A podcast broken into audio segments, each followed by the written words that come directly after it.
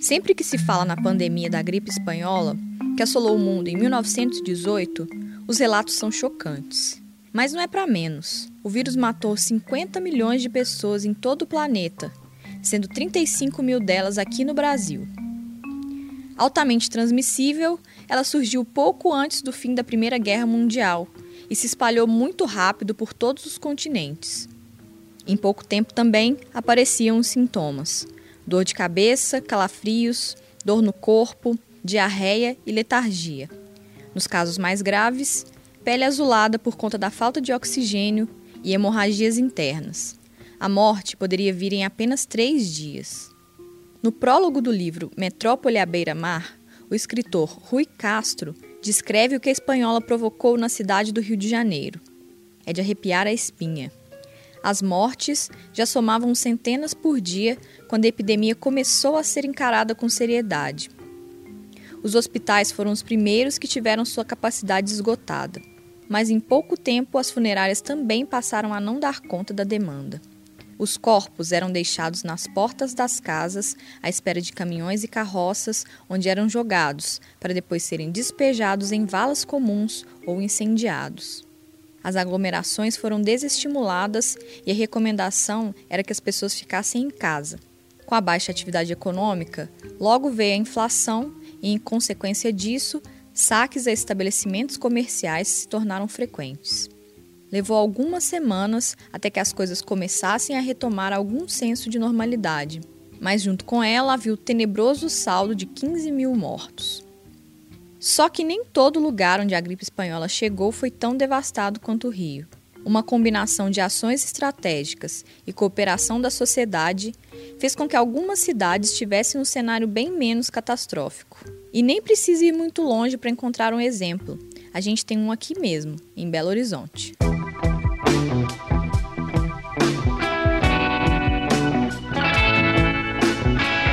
Eu sou Jéssica Almeida e esse é o Tempo Hábil Entrevista podcast do jornal O Tempo para tempos de coronavírus, que traz entrevistas sobre um tema de relevância no momento relacionado à pandemia.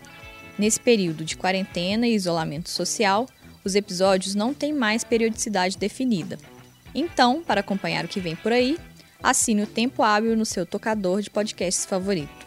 O programa está disponível no Spotify, no Deezer, no Google Podcasts, no Apple Podcasts, no SoundCloud e em todos os demais aplicativos. Basta buscar por Tempo Hábil.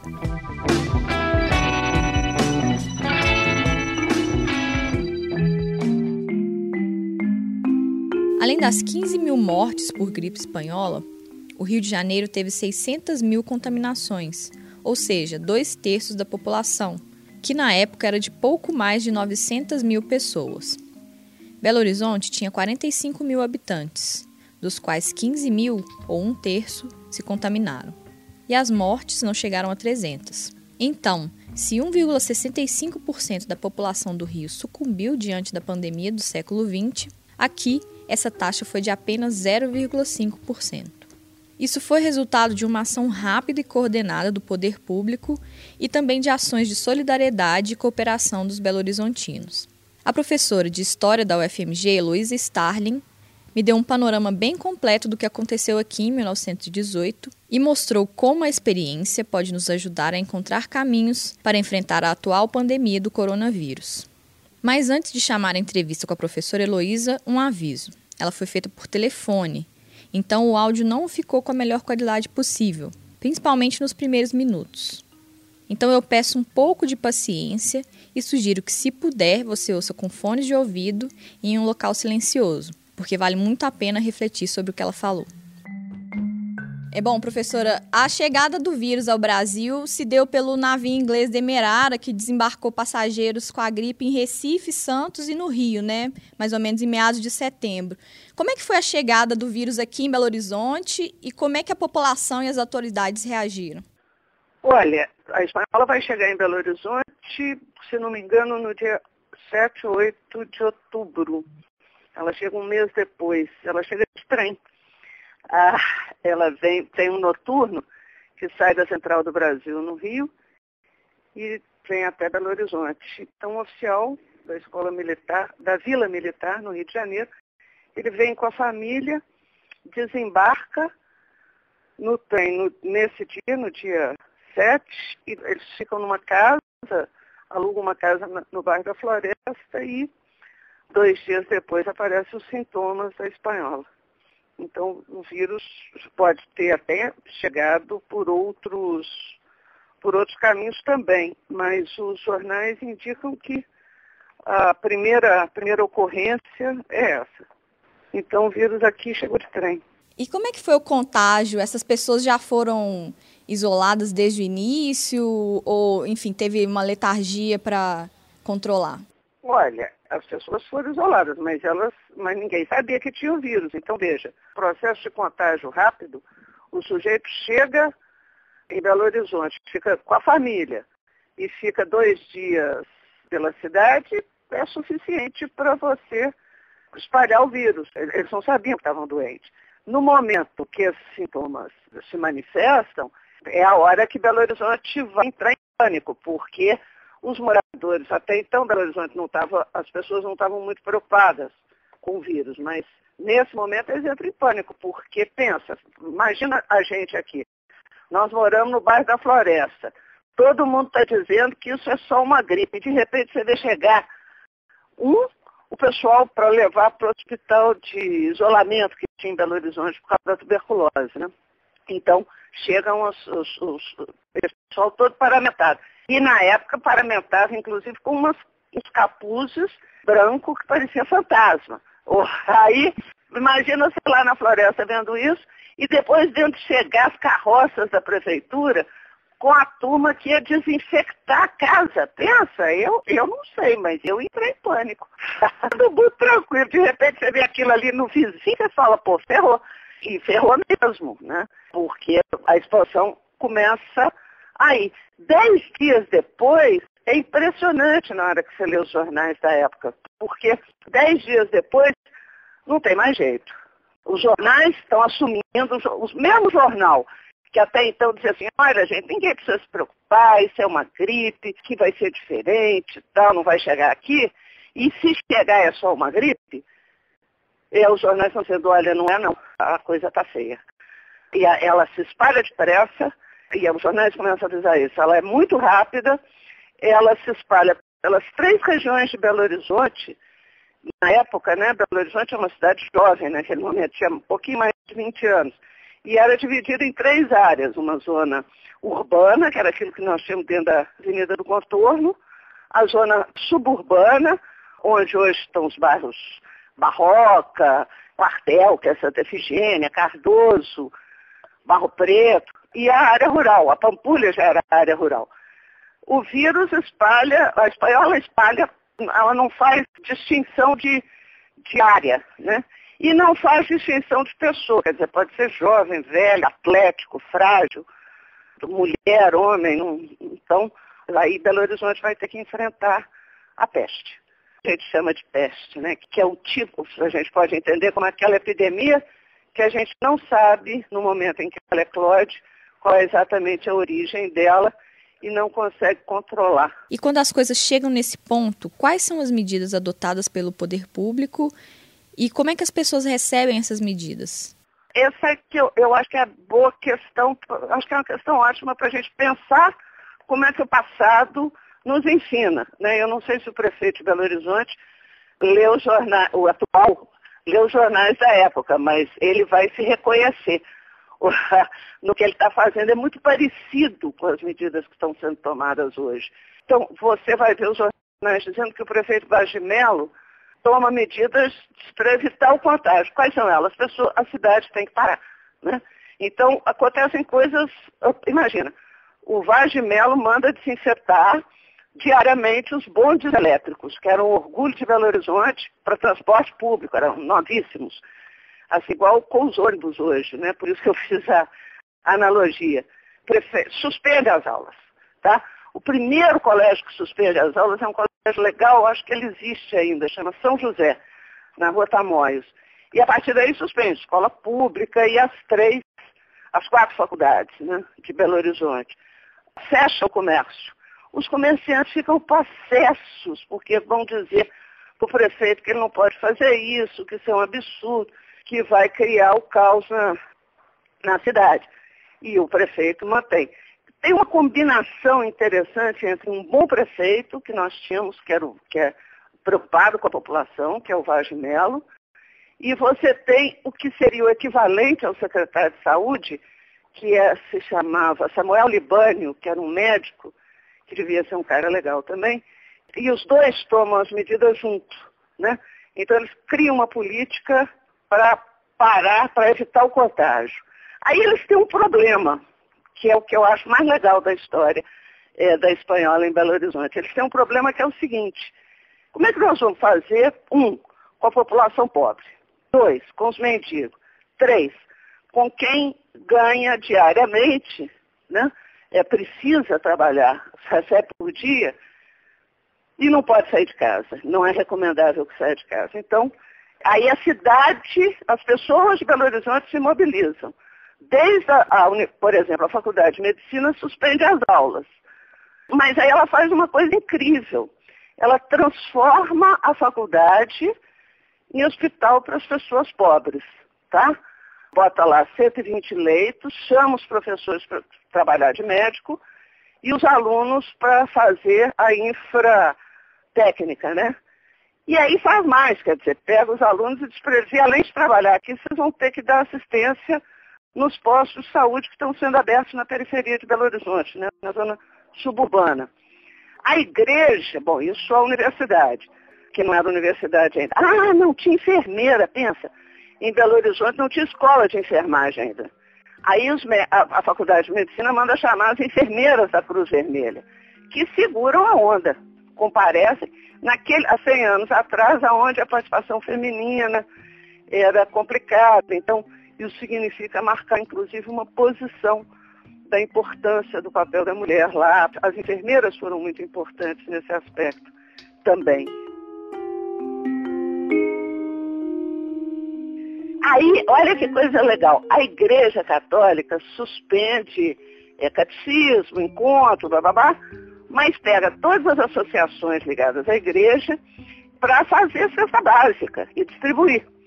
A mais importante, a mais poderosa, digamos assim, não sei se é a mais importante, que é a São Vicente de Paula, ela abre oito postos de apoio à população pobre de Belo Horizonte na zona suburbana. Né? Os imigrantes, você tem dois grupos fortes de imigrantes aqui em Belo Horizonte, os espanhóis e os italianos. Eles são capazes de criar postos de distribuição de doação e de atendimento para a população carente na sociedade de auxílio mútuo. Eles pegam o prédio da associação deles e transformam em postos. Então veja, e todo mundo começa a doar, quer dizer, um sujeito doa um saco de fubá, o outro doa uma carroça de lenha e manda para esses postos. Então você veja que no isolamento população de Belo Horizonte foi capaz de fazer uma coisa muito inteligente e muito, muito bonita da gente pensar, né? há 100 anos atrás, que foi compreender que ninguém controla a peste de uma vez só, ninguém controla a epidemia de uma vez só, você precisa entender e agir mas você pode combater essa epidemia,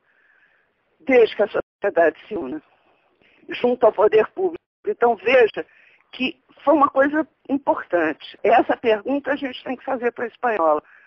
E nos outros lugares, foi igual Belo Horizonte? Porque a gente só olha para a carnificina que a espanhola provocou. Morreu muita gente, é verdade. Mas como foi que nós combatemos uma epidemia que é muito análoga, muito similar à que nós estamos enfrentando hoje. E qual que é a consequência? Porque se você olhar para Belo Horizonte, nós fizemos isso. Não sei como é que foi lá no Recife, tenho vontade de saber. Eu vi outro dia, mas não tive tempo de ler, que saiu um livro sobre um livrinho em digital sobre a espanhola na Bahia. É, mas não li também, não tive tempo ainda. É, mas enfim, nós aqui tínhamos uma população mais ou menos 45 mil pessoas, tá? Em Belo Horizonte. 15 mil foram infectadas. Os dados oficiais dizem que morreram 292 pessoas em três meses. Mesmo esses dados, eu não sei o quanto eu posso confiar neles, porque eu não sei quantas mortes, esses dados das mortes, foram de fato notificadas, né? Você tem subnotificação, ah, você pode ter gente que morreu em casa e as pessoas não falaram e tal. Então eu teria que ver, por exemplo, o livro de óbitos do Bonfim para fazer as contas. Mas mesmo que a gente multiplique isso por três, esses 300 por três, olha só, é provável que a maneira como nós enfrentamos a espanhola tenha reduzido o número de mortes. Você concorda? Porque São Paulo, por exemplo, em dois meses, 5 mil pessoas morreram. É, a minha próxima pergunta tinha até a ver com isso, porque eu li o prólogo do Metrópole à Beira-Mar, do Rui Castro, e é assim, é, o que ele descreve no Rio de Janeiro é um cenário completamente assustador, o colapso do sistema funerário, depois inflação. E é sensacional esse prólogo dele, né? Eu também li. Esse livro dele é muito bacana. Ah, desculpa interromper. É, não, tudo bem. Na verdade, assim, eu, eu, até passei um pouco mal, assim, de ver como que as coisas ficaram ruins lá. E aí, à medida que você vai falando como que Belo Horizonte lidou, parece um cenário completamente diferente, né? Tem a ver com essa estratégia, forma mais bem pensada de agir aqui? Eu acho, eu acho que sim. Acho que o que o passado, o passado, ele nos ajuda a pensar, né? Ele não se repete, mas ajuda a pensar. O que ele está nos chamando atenção, essa história da espanhola aqui, é o seguinte, olha, como foi que nós enfrentamos? Quais foram as consequências desse enfrentamento? Entendeu? Então, o modo como nós enfrentamos aqui, se você pegar um livro, o livro do Rui Castro é sensacional, e tem o livro do Pedro Nava sobre a espanhola, acho que chama Chão de Ferro, tem um capítulo ele está no Rio de Janeiro e ele está vendo a gripe acontecer. Ele tinha 15 anos. E ele diz mais ou menos, ele diz isso. Mas ele está preocupado com a carnificina, né? Porque deve ser muito assustador você ver os, os corpos. Pensa hoje o que o pessoal do Equador está vendo, né? Os, os, corpos é assustador, não ter que enterre as pessoas, né? Como no Rio de Janeiro. Então, isso é tão impactante que a gente olha para isso. E a gente se esquece de perguntar ao passado o seguinte, e nos outros estados, como é que foi que foi, como é que se enfrentou? Essa é a primeira pergunta. Segundo, qual é a relação entre infectados, população e número de mortos? Porque o que, os, o, que o passado está dizendo para a gente pensar é o seguinte, o tempo da peste é o tempo da solidão forçada. Você não controla essa peste, mas você pode enfrentar ela. E o jeito de enfrentar vai fazer diferença na quantidade de morte. E como é que foi a recuperação de Belo Horizonte depois da pandemia? No próprio prólogo, o Rui Castro também fala do, de como o carnaval de 1919 foi animado lá no Rio de Janeiro. Aqui, como é que foi? Levou quanto tempo para a gripe ser superada? E qual que foi o legado dessa experiência para a cidade? Pois é, essa que eu acho que eu acho que você acabou de me dizer que a gente tem que fazer uma quarta pergunta ao passado, né? Que é essa. Veja, a gripe aqui, ela durou, o pico dela foi até, começou em outubro, novembro, dezembro, tá? Janeiro de, de 19, Belo Horizonte, se você olhar pelo, pelos jornais, esse é o momento de pico. Eu não fiz, eu não sei te responder, e por isso que eu acho que a pergunta é legal, como é que a cidade reagiu imediatamente após, né? como é que foi o ano de 2019 aqui. Mas uma coisa que eu desconfio é que nós fizemos algo que a gente não deveria ter feito. Nós esquecemos essa história. Talvez até seja uma forma de você se defender, né?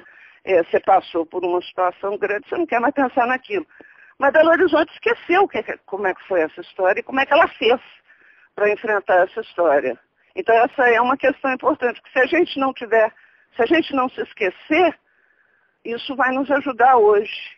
Entende? Sim. Só para terminar, então, isso já apareceu várias vezes durante a conversa, mas se você pudesse nomear assim as principais lições que a gente tem a aprender com essa experiência, tanto fora de Belo Horizonte quanto aqui, o que, que a gente precisa olhar para enfrentar a pandemia atual? Tá. Então, só a gente fazer uma, uma, uma ressalva, que sempre vai ter o cara que vai ouvir, né, o espectador ou o leitor que vai ler, e falar assim, ah, mas essa professora aí está enrolando, porque Belo Horizonte tinha 20 anos, quero ver hoje. Tá? Pode ver sim. Pense, sempre que você fizer as suas contas, faça essa relação. População, número de infectados e número de mortos. Né? Porque aí você consegue enxergar a analogia, tá? Ou aquilo que o passado tem para nos fazer, para nos, nos ajudar a pensar. Mas então, e aí eu acho que a gente tem que fazer essas perguntas. Quer dizer, é muito chocante a carnificina da espanhola. Como é que nós enfrentamos isso? Como é que cada estado enfrentou? Porque foi diferente, eu tenho certeza que foi diferente. Não pode ter sido igual. Nós não enfrentamos igual o Rio de Janeiro, que não viu o contágio acontecer e quando, ele se, quando a cidade se deu conta, a tragédia estava instalada. Né? Então, como é que nós enfrentamos? Qual foi a capacidade de enfrentamento coletivo? Né? Como é que nós vencemos ou lidamos com aquilo que é mais doloroso né, nessa situação, que é essa solidão forçada que a gente está, não poder abraçar o outro, a rua silenciosa, é estranho, né? E, e às vezes as pessoas se afogam na tristeza. Na medida em que elas conseguem ter compaixão, ou seja, se relacionar com o outro, elas conseguem sair dessa solidão, né? porque elas têm uma preocupação, como é que nós vamos enfrentar juntos. Né? Então, acho que essa é a outra coisa que o, que o passado da espanhola está dizendo para a cidade de Belo Horizonte. Olha, lembra disso, isso pode ser útil agora. Professora Heloísa, eu queria te agradecer, enfim, foi muito enriquecedora a conversa, queria agradecer de verdade. Você está sendo educadinho, não? Não, é muito bom, assim, aprender e eu acho que tranquiliza a gente para pensar a situação, porque a gente fica muito perdido, né? Então tem que olhar para o passado, que ele pode dar alguns nortes para a gente se tranquilizar. Sim, ele não vai se repetir, né? Mas ele vai nos ajudar a pensar. A vantagem do historiador, o historiador ajuda nessa hora, entendeu? A vantagem do historiador é essa. Vamos olhar para trás para que a gente possa buscar as perguntas que a gente tem que fazer hoje ao nosso presente. O historiador ajuda muito nessa hora. E a outra coisa que é bom do, das pessoas terem em mente é que a história, às vezes, ela tem uma força muito grande para que a gente possa imaginar o presente. Você olha para o que aconteceu e aí acende a sua imaginação para pensar soluções para o que a gente está vivendo hoje. A história é uma coisa legal. Também acho. Professora, obrigada mais uma vez. Eu é que te agradeço. Você ouviu Tempo Hábil Entrevista, podcast extraordinário do jornal O Tempo para tempos de coronavírus. Para saber dos novos episódios, assine o Tempo Hábil no seu tocador de podcasts favorito. Nós estamos no Spotify, no Deezer, no Google Podcasts, no Apple Podcasts, no SoundCloud e em todos os demais aplicativos. Eu sou Jéssica Almeida e fiz a produção, o roteiro, a edição e a mixagem do programa. O Tempo Hábil Entrevista volta a qualquer momento. Fique ligado e até lá!